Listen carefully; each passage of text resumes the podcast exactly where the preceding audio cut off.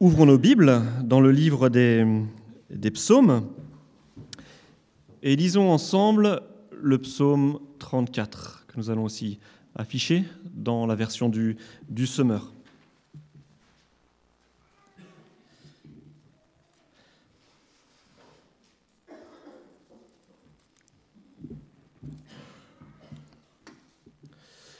Alors ce psaume est un psaume de, David lorsqu'il simula la folie en présence d'Abimélec qui le chassa de sorte que David put s'en aller. Voilà ce que nous dit David. Oui, en tout temps, je remercierai l'Éternel, et à jamais mes lèvres te loueront. Mon sujet de fierté, c'est l'Éternel. Que les humbles l'entendent et qu'ils se réjouissent. Venez proclamer avec moi que l'Éternel est grand. Exaltons ensemble pour ce qu'il est. Moi, je me suis tourné vers l'Éternel, et il m'a répondu. Oui, il m'a délivré de toutes mes frayeurs. Qui regarde vers lui est rayonnant de joie, et jamais son visage ne rougira de honte. Un malheureux a appelé, et l'Éternel a entendu, car il l'a délivré de toutes ses détresses. L'ange de l'Éternel monte la garde autour de ceux qui le révèrent. C'est lui qui les libère. Goûtez et constatez que l'Éternel est bon. Oui, heureux l'homme qui trouve son refuge en lui. Vous qui appartenez à l'Éternel, révérez-le, car rien ne manque à ceux qui le révèrent. Le lion peut connaître la disette et la faim, mais ceux qui se tournent vers l'Éternel ne manquent d'aucun bien. Venez mes fils, écoutez-moi, et je vous apprendrai comment vivre en révérant l'Éternel. Qui désire une longue vie? Qui voudrait être heureux? Qu'il veille sur sa langue pour ne faire aucun mal, qu'aucun propos menteur ne passe sur ses lèvres. Détourne-toi du mal et fais ce qui est bien. Cherche la paix avec ténacité. Les yeux de l'Éternel se tournent vers les justes. Son oreille est tendue pour écouter leurs cris. Mais l'Éternel s'oppose à ceux qui font le mal pour ôter de la terre jusqu'à leur souvenir. Lorsque les hommes justes lancent leurs cris vers lui, l'Éternel les entend. Aussi il les arrache à toute leur détresse. Car l'Éternel est proche de ceux qui ont le cœur brisé. Il sauve ceux qui ont un, qui ont un esprit abattu. Le juste doit passer par beaucoup de souffrances, mais l'Éternel l'en délivre toujours. Il veille sur ses eaux, aucun d'eux n'est brisé. Le malheur tuera le méchant, les ennemis du juste auront leur châtiment, mais l'Éternel sauve la vie de tous ses serviteurs. Et ceux dont il est le refuge ne seront jamais condamnés. Jusqu'ici notre, lecture. Ce psaume est un chant, comme beaucoup de psaumes. C'est un chant de quelqu'un qui est passé à côté de la catastrophe. David est passé à deux doigts de la mort. Il était captif du roi des Philistins, un peuple ennemi, et ça aurait vraiment pu mal, mal se finir pour lui, mais Dieu l'a délivré. Peut-être que vous avez déjà ressenti ce sentiment, cette joie intense lorsque vous passez à deux doigts de la catastrophe et que finalement vous êtes délivré de cette catastrophe. David était un petit peu dans la situation de la personne à qui on passe la corde au cou avant de lui annoncer que c'est bon, il est délivré. David a dû ressentir une joie intense et ce psaume nous raconte la joie de David qui vient de passer à deux doigts du drame et qui loue le Seigneur pour la délivrance. Peut-être avez-vous vécu ça à la suite d'un bulletin de santé qui arrive dans votre boîte aux lettres et vous vous voyez déjà condamné annoncer la nouvelle à vos proches, et puis lorsque vous allez chez le médecin, le médecin vous explique que ben non, c'est pas grand-chose.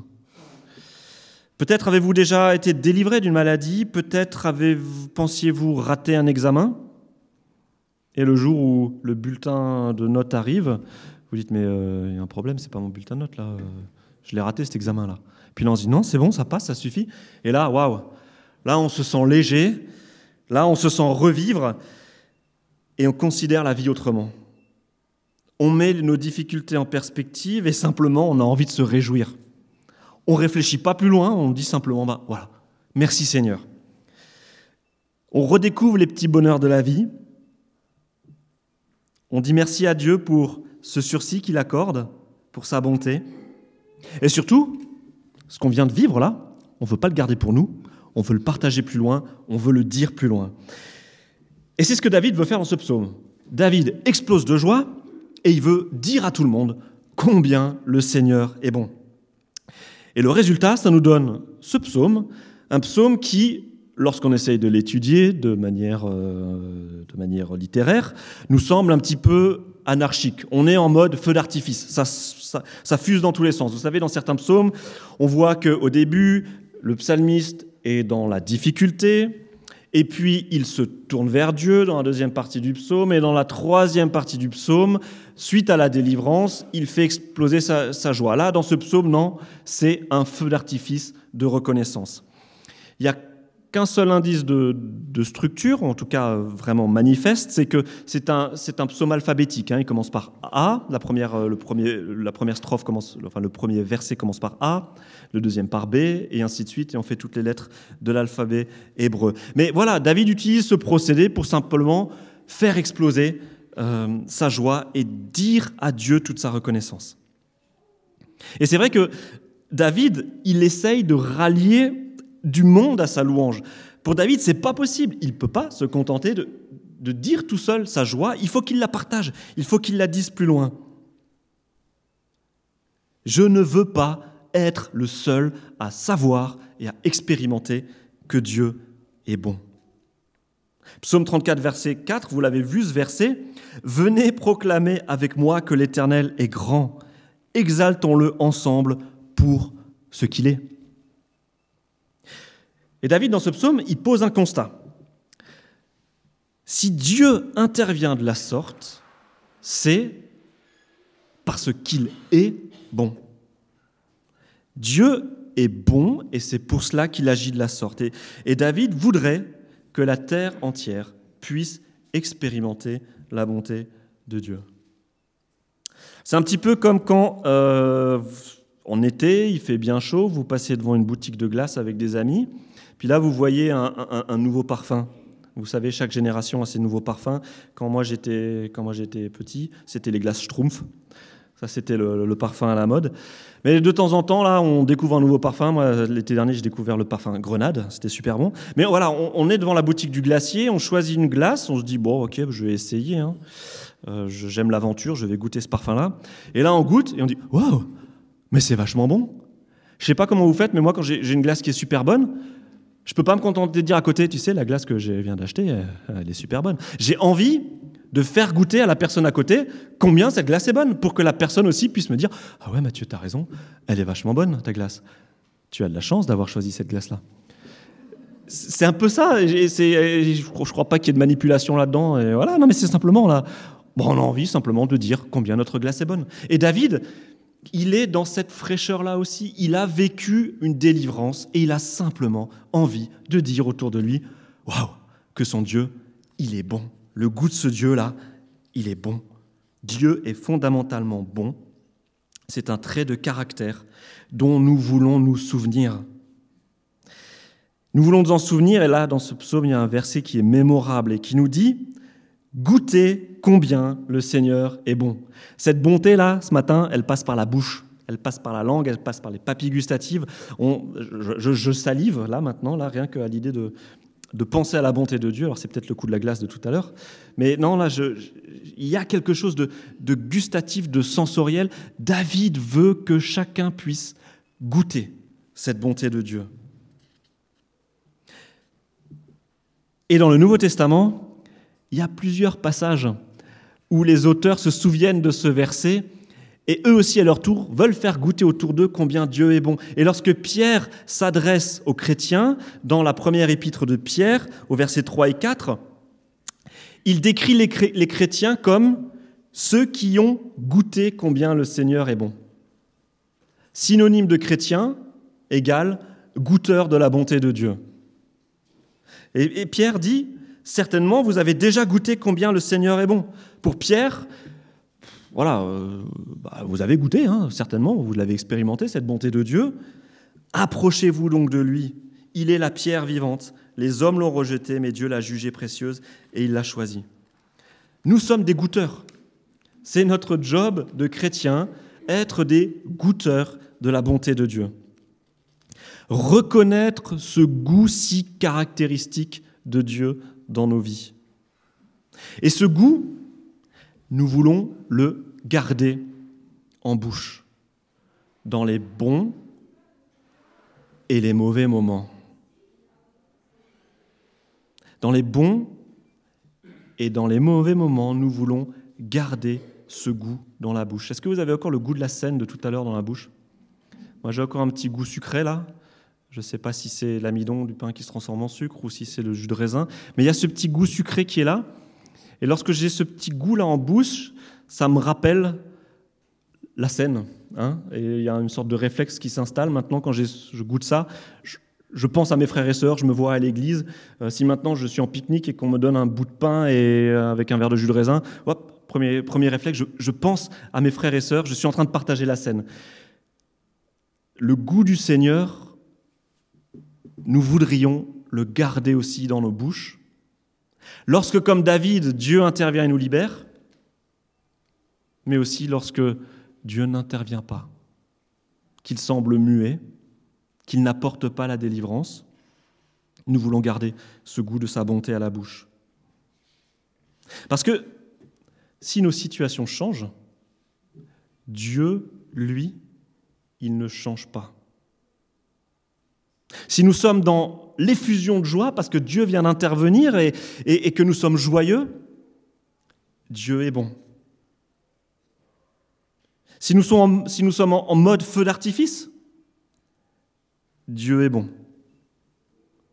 Si nous sommes au milieu des difficultés, que nous ne voyons pas le bout du tunnel, que nous ne voyons pas d'issue heureuse à notre situation, que nous crions à Dieu et que nous avons l'impression qu'il fait la sourde oreille, Dieu reste bon. Dieu ne change pas de goût. Et la Bible est quand même bien faite. Parce que le psaume 34, c'est du feu d'artifice. Ça fuse dans tous les sens. Le psaume 35, c'est de l'anti-feu d'artifice. Vous savez, les feux d'artifice qu'on essaie de tirer quand euh, il pleut et qui explosent à un mètre du sol que personne ne voit. Enfin, le psaume 35, c'est la cata. C'est le même David, mais cette fois, David est au fond du trou. Ses amis l'ont trahi, il est pourchassé par ceux qu'il croyait être ses amis, il appelle Dieu à l'aide, mais dans ce psaume 35, Dieu ne l'a pas encore secouru.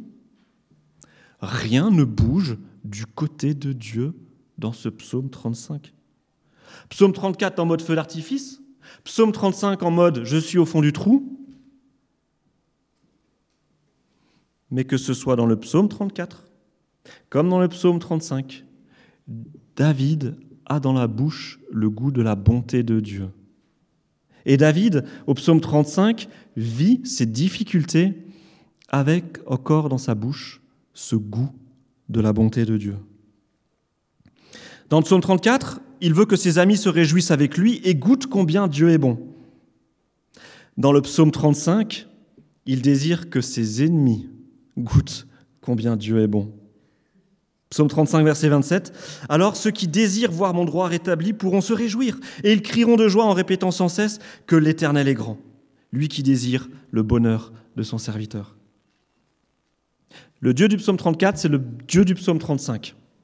Les situations de David changent, mais le goût de Dieu et sa bonté ne changent pas. Dieu est bon quand il intervient en notre faveur, et Dieu est bon lorsque nous avons l'impression que du côté de Dieu, ça ne bouge pas et qu'il n'intervient pas. Parce que Dieu est bon, nous savons que nous pouvons lui remettre nos sujets d'inquiétude, comme David. N'ayons pas peur d'appeler Dieu à l'aide, y compris dans les toutes petites choses. Pourquoi? Parce que Dieu est bon.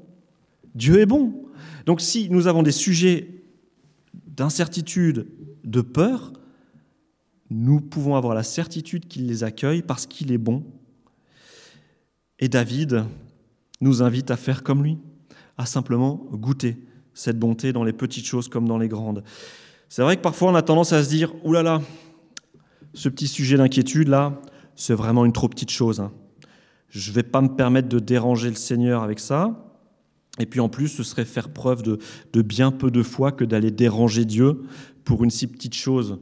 Euh, ça serait pas très spirituel si ce soir je me pointais à la réunion de prière avec un sujet comme celui-là. Pour moi, c'est une incertitude, mais, mais, les autres gens vont me dire Yo, mais arrête maintenant avec ton, avec ton petit problème, là, c'est pas un vrai problème. Non, je crois que Dieu, vraiment, parce qu'il est fondamentalement bon, veut que nous puissions lui remettre toutes nos petites choses comme les grandes. David invite ses amis à goûter combien Dieu est bon. Goûter, goûter, ça veut dire prendre en main, regarder, sentir, mettre en bouche, prendre du temps pour analyser le goût, avaler, intérioriser. C'est ça goûter en fait. Hein. goûter, c'est tout un processus. Et je crois que dans notre vie avec Dieu, c'est ce processus-là que Dieu voudrait, que nous, voudrait que nous puissions vivre dans chacune de nos circonstances, qu'elles soient lourdes ou légères, goûter cette bonté de Dieu. Et cet exercice de goûtage, je ne sais pas si on dit comme ça, mais en tout cas, cet exercice, il est communautaire. On peut goûter tout seul, mais David, lui, il veut partager. Je vous ai raconté le coup de la glace tout à l'heure, mais c'est ce que David dit au verset 12 et 16 du psaume 34. Venez, mes fils, écoutez-moi, et je vous apprendrai comment vivre en révérant l'Éternel. Qui désire une longue vie, qui voudrait être heureux, qu'il veille sur sa langue pour ne faire aucun mal, qu'aucun propos menteur ne passe sur ses lèvres. Détourne-toi du mal et fais ce qui est bien. Cherche la paix avec la ténacité. Les yeux de l'Éternel se tournent vers les justes, son oreille est tendue pour écouter leurs cris. David laisse un enseignement. David nous dit, mais Dieu est bon, goûtez-le et tirez-en les conséquences. Apprenez à expérimenter cette bonté et vivez-la entre vous. En Église, entre frères et sœurs, goûtons combien Dieu est bon et partageons nos sujets de prière. Partageons nos sujets de prière comme on partage une pizza. L'été dernier, on était en Italie, on est passé par la ville de Florence avec les, jeunes du, camp. Et euh, l'animatrice qui a, préparé la, sortie sur Florence, elle a bien fait les choses. Le soir, on avait prévu de manger dans un fast-food. Et ben, l'animatrice, elle nous a trouvé la meilleure pizzeria de Florence.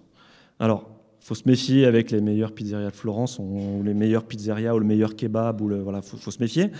Mais là, quand on est arrivé une demi-heure en avance avant l'ouverture et qu'on a vu la queue qui faisait tout le tour du, bâtiment, on s'est dit oui, là, euh, les pizzas doivent être pas mal. quoi.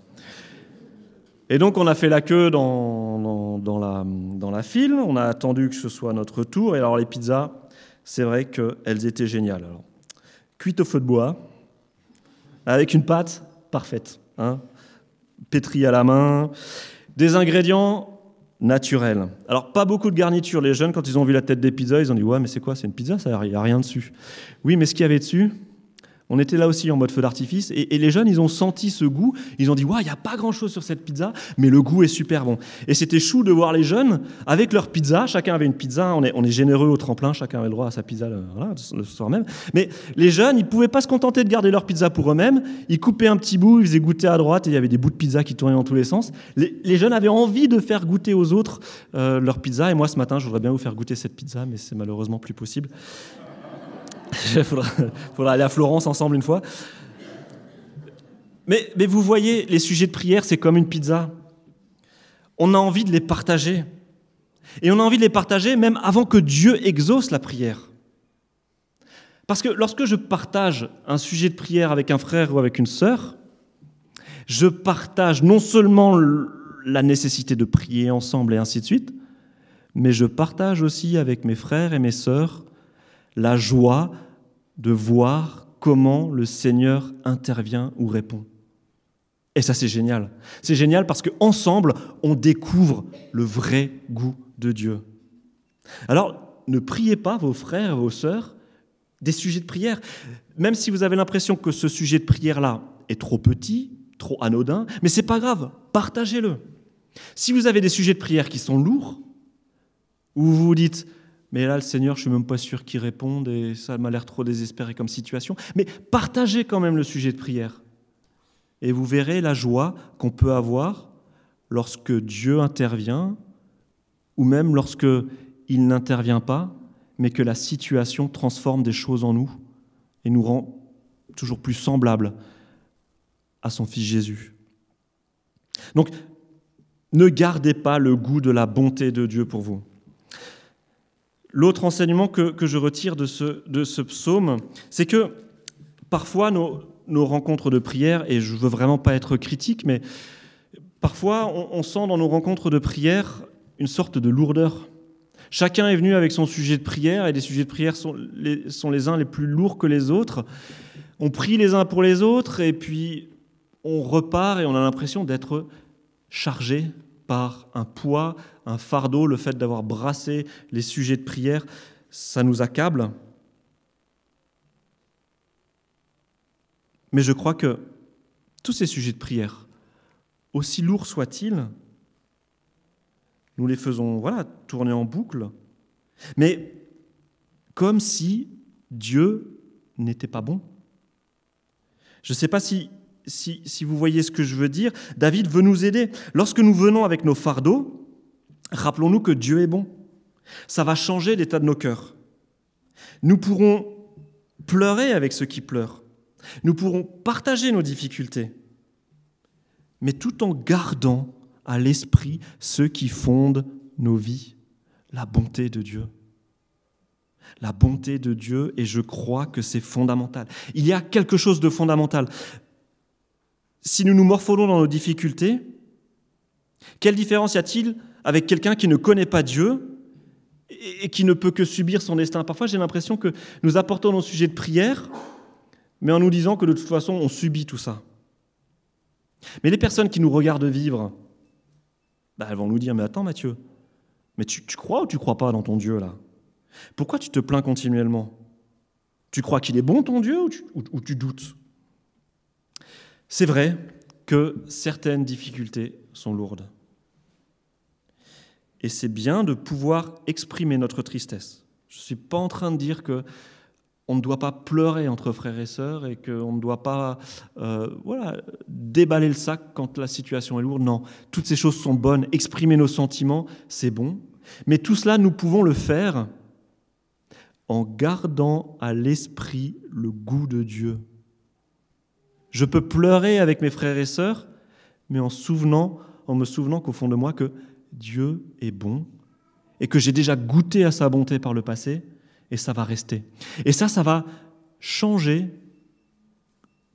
l'arrière-goût qui est dans la bouche lorsque je quitte une réunion de prière.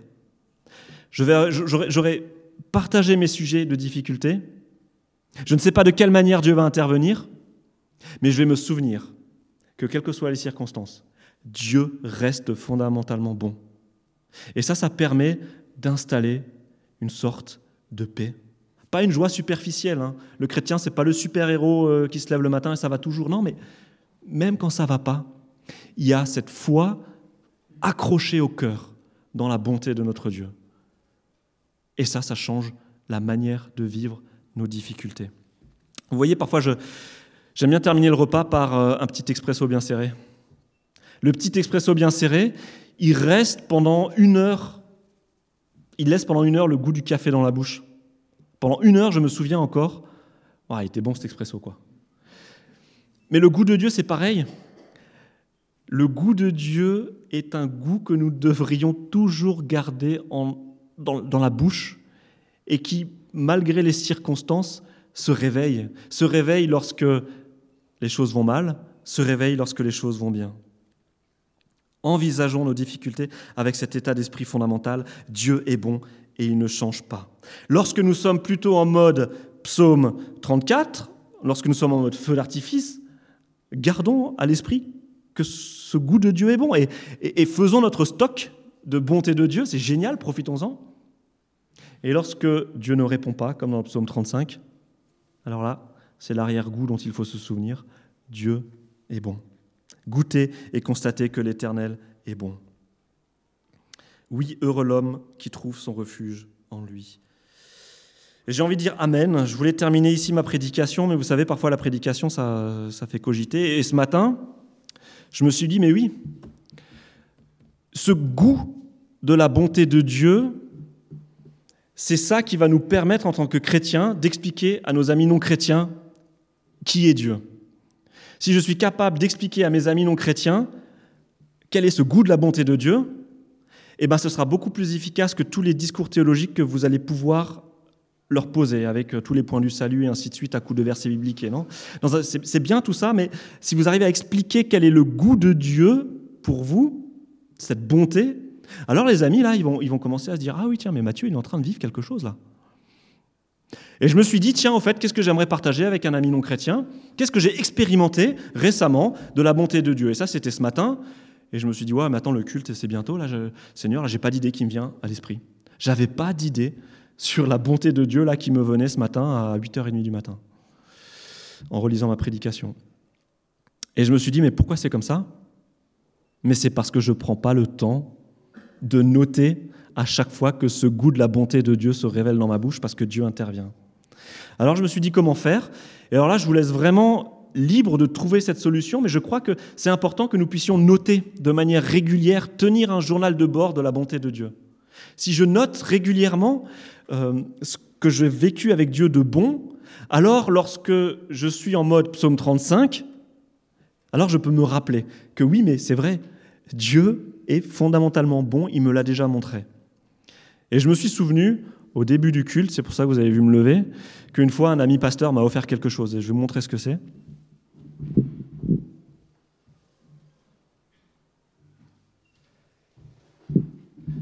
C'est une bonbonnière. Voilà. Une boîte à bonbons.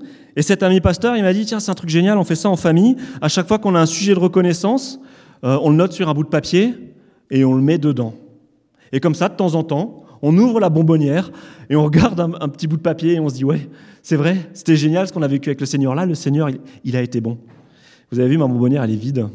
Ça doit faire deux ans qu'on m'a offert cette bonbonnière et elle prend la poussière sur, euh, sur l'étagère. C'est dommage. Euh, j'ai envie, là, du coup, de, m'y mettre, ou en tout cas de tenir ce journal de bord. Et voilà, un petit encouragement pratique que je peux vous laisser. Notez à chaque fois que vous sentez le goût de cette bonté de Dieu. Ça vous aidera à vous souvenir de quel est ce goût lorsque vous serez plutôt en mode psaume 35. Je vais prier. Merci Seigneur pour ta bonté et j'aimerais te demander pardon. Te demander pardon parce que combien de fois tu as manifesté ta bonté et combien de fois nous, pas nous avons avalé, nous avons peut-être dit merci, mais nous sommes passés à autre chose en oubliant combien tu es bon. Et, je te prie, Père, que ton esprit ravive en nous ce goût de ta bonté, que ton esprit nous, nous aide à, nous rappeler, à, mettre par écrit euh, tout ce que tu fais pour nous. Que ton esprit nous aide à rappeler tous ces exemples de ta bonté aussi lorsque nous sommes en dialogue avec des non-chrétiens. Que ces sujets de reconnaissance, que ces sujets de joie ou que ces sujets de difficulté, où nous avons malgré tout expérimenté ta bonté, puissent être toujours présents, prêts à jaillir de nos cœurs lorsque nous parlons de toi, Seigneur. Amen.